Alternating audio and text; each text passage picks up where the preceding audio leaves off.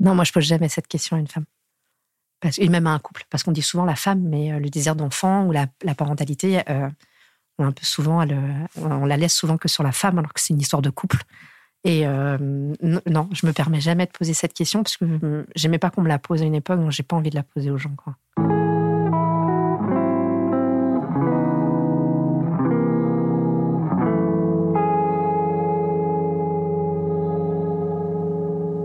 Et toi, t'as des enfants? C'est un podcast Femme Actuelle produit avec Studio Conversation. Une série de témoignages pour déconstruire le schéma de la parentalité idéale et rompre enfin avec la pression sociale du Et toi, t'as des enfants? Question normalisée au même niveau qu'un Ça va toi sinon? Lancée de manière anodine. Question qui est une véritable injonction et qui vient investir la bulle éminemment intime qui parfois vient appuyer là où ça fait mal. Ne pas vouloir d'enfant, ne pas parvenir à en avoir, être parent mais dans des conditions imprévues, difficiles, différentes de ce que l'on avait imaginé, avoir peur de perdre sa liberté, être tiraillé par la culpabilité, autant de configurations qui rentrent dans le champ des possibles. Attention, cette série d'entretiens est un plaidoyer qui apporte un regard déculpabilisant sur la parentalité. Elle risque fort de vous faire du bien. Bonne écoute.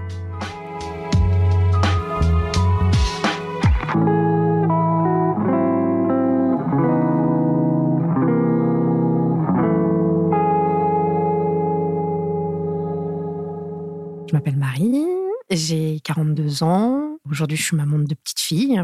J'ai une grande sœur euh, qui s'appelle Gwen. Euh, c'est presque ma meilleure amie. On a une relation euh, très fusionnelle. Je suis proche de ma famille, même si mes parents ont déménagé il n'y a pas très longtemps en Bretagne. Mais ouais, on est une petite famille, mais très soudée. Est-ce qu'on t'a déjà posé cette question? Et toi, tu as des enfants?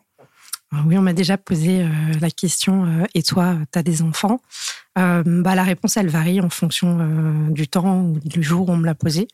Aujourd'hui, ça ne me dérange pas d'y répondre. il y a quelques années, ça me dérangeait beaucoup plus. C'était beaucoup plus douloureux. Ça me dérangeait qu'on me pose cette question parce que on n'a pas eu un parcours facile avec mon conjoint pour avoir des enfants. C'était tout de suite très à vif, en fait, sur la réponse à cette question-là. Ben, pour avoir des enfants, avec mon mari, on a fait on essayait euh, quand on avait 27 ans. Pendant un an, ça n'a pas marché. Après, on a dû rentrer en parcours de PMA. Et euh, dans la PMA, il y a plein de types de PMA différentes. Et euh, nous, on a eu ce qu'on appelle une PMA IFSI. Donc, c'est une PMA un peu compliquée où c'est, sans rentrer dans trop les détails, on sélectionne un ovule, on sélectionne un spermatozoïde et on essaye de faire qu'ils s'entendent bien et qu'ils fassent un bébé. Euh, donc on a fait ça pendant euh, deux ans, on a enchaîné euh, les PMA.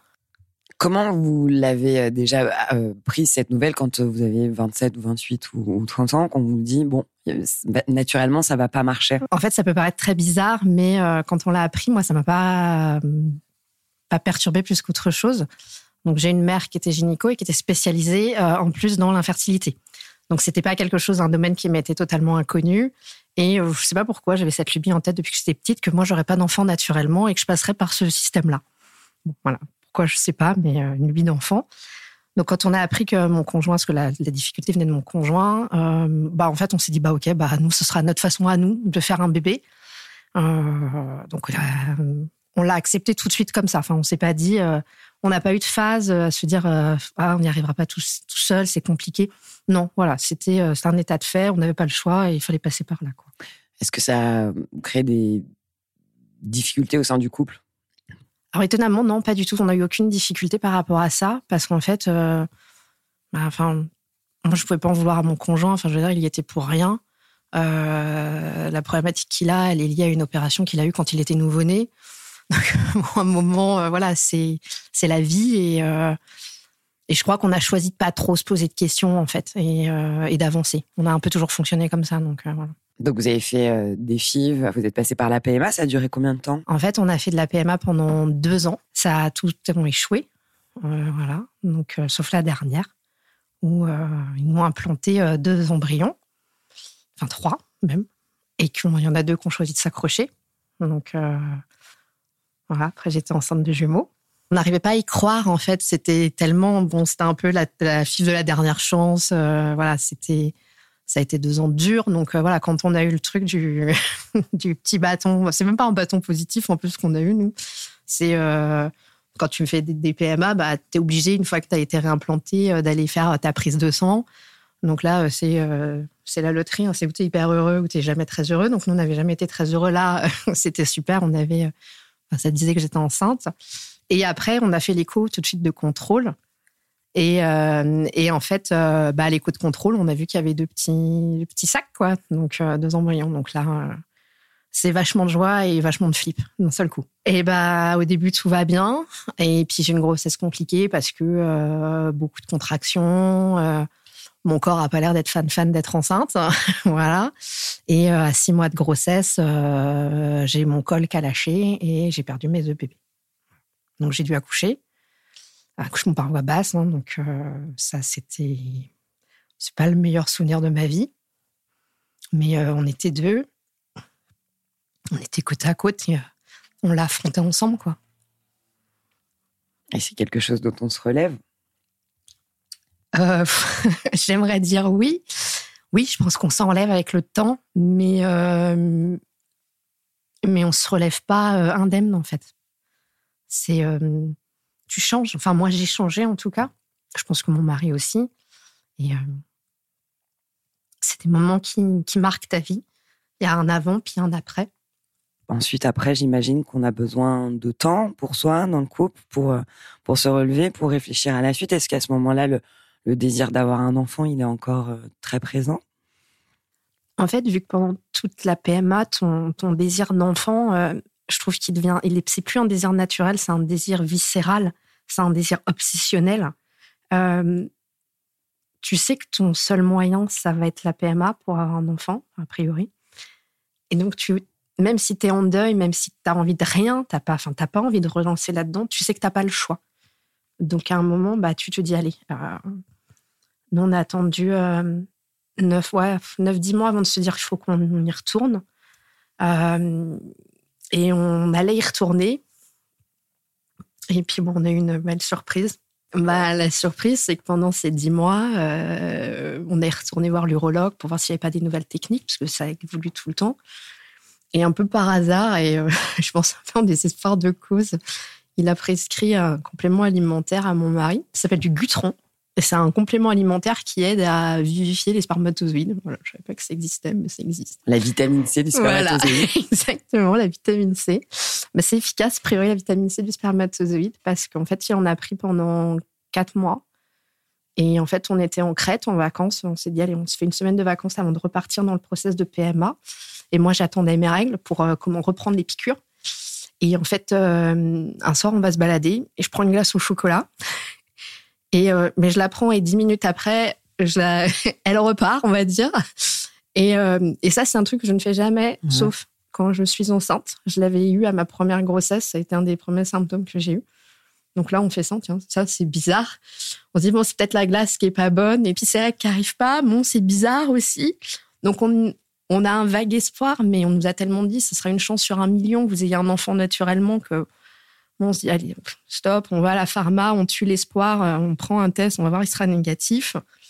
Donc euh, je prends deux tests parce que je suis méfiante et donc euh, on rentre, mais je me précipite pas parce que j'y crois tellement pas que j'ai pas envie d'avoir une mauvaise nuit et de gâcher les vacances. Et le lendemain matin, bah, je me lève, je vais faire le test et là, bah, il y a ces deux petites règles qui apparaissent. Je le sors, je le montre en larmes, bien sûr. Je le montre à mon mari qui pleure. Et, et ce qui est bizarre, c'est que là, donc on était hyper heureux. Enfin, c'était de la joie de folie. Mais la première phrase que je lui dis, c'est "Je te promets, il est de toi." Parce que je me disais, ça peut tellement pas être possible. Ça fait tellement de temps qu'on lui dit que c'est pas possible que euh, j'avais peur qu'il pense que c'est pas son enfant. Et euh, et puis bah après. Euh, ce qui est marrant, c'est que j'étais enceinte à peu près de 4 heures, hein, je pense. J'avais déjà le ventre, euh, je marchais déjà comme une femme enceinte, je me tenais le ventre. C'était totalement ridicule et totalement euh, psy, mais, euh, mais on est rentré quelques jours après. on a fait les tests, voilà, les prises de sang, les machins. Puis bah, il y avait un petit bout de chou qui avait décidé de s'accrocher. Donc ouais, c'était c'était incroyable. Au début, euh, on ne voulait pas du tout y croire. On savait que moi, je savais que ça allait être difficile pour moi émotionnellement de tenir le choc. Ça a été difficile à appréhender parce que tu as envie de te réjouir et en même temps, tu sais qu'il peut arriver n'importe quoi et et pas que au bout de trois mois et que ça peut être jusqu'au bout, que tu peux avoir un truc euh, qui te tombe dessus. Ma grossesse, elle a été plus qu'angoissée. Dans la nuit du 31 décembre au 1er janvier 2014, euh, bah, il y a un petit machin qui a pointé le bout de son nez. et, euh, et puis, bah voilà, Roman est né le 1er janvier, quoi. Et alors, qu'est-ce qui se passe quand on est enfin maman, quand on s'est tant battu pendant tant d'années? C'est les sentiments que tu ressens quand ton enfant est naît comme ça, c'est c'est un raz de marée en fait. C'est euh... ouais, je, crois que c'est c'est le plus un des deux plus beaux jours de ma vie en tant que maman. Euh, déjà, tu deviens maman, ça y est. J'étais plus enceinte, j'étais maman. J'avais terminé la période que j'ai détestée. Moi, j'ai détesté être enceinte parce que c'était pas c'était pas joyeux pour moi. C'était clair que par contre, si on refaisait un enfant, il y avait pas de PMA. On passait plus par là. On avait eu Roman autrement. On s'est dit, on essaye, ça marche, c'est bien, ça marche pas c'est pas grave, on a Roman, on, voilà, on a quand même un enfant, on a cette chance-là. Euh, ça suffit à notre bonheur, donc euh, voilà, on voulait pas, euh, voulait pas repartir dans tout ça. C'était trop, trop dur, puis ça n'avait pas marché finalement, et Roman n'était pas arrivé par là, donc on n'avait pas envie de ça. Donc Karim a repris un peu de gutron, et puis bah trois mois après, voilà, surprise, j'ai du retard. Je me dis oh, peut pas être ça. Et bah si, mais euh, voilà, donc. Euh, mais vive le gutron. Mais vive le gutron, mais oui, oui, oui. Il faut, euh, ça devrait être prescrit par tout le monde, tous les médecins.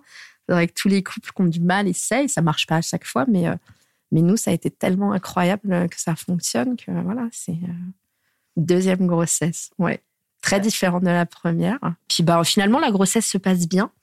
Pas de pas d'inquiétude, mais vu le passif, bah forcément, les médecins sont euh, plus précautionneux que sur d'autres grossesses. Bah voilà, le 15 juin 2017, 18h45, euh, Alice est arrivée, quoi, elle nous a rejoint. Et un parcours euh, chaotique, mais plein de belles surprises aussi. Ouais. Aujourd'hui, quand tu te retournes sur ce parcours-là, qu'est-ce que tu te dis? C'est difficile parce que quand je regarde ce qu'on a vécu, j'ai deux sentiments qui sont complètement opposés en fait.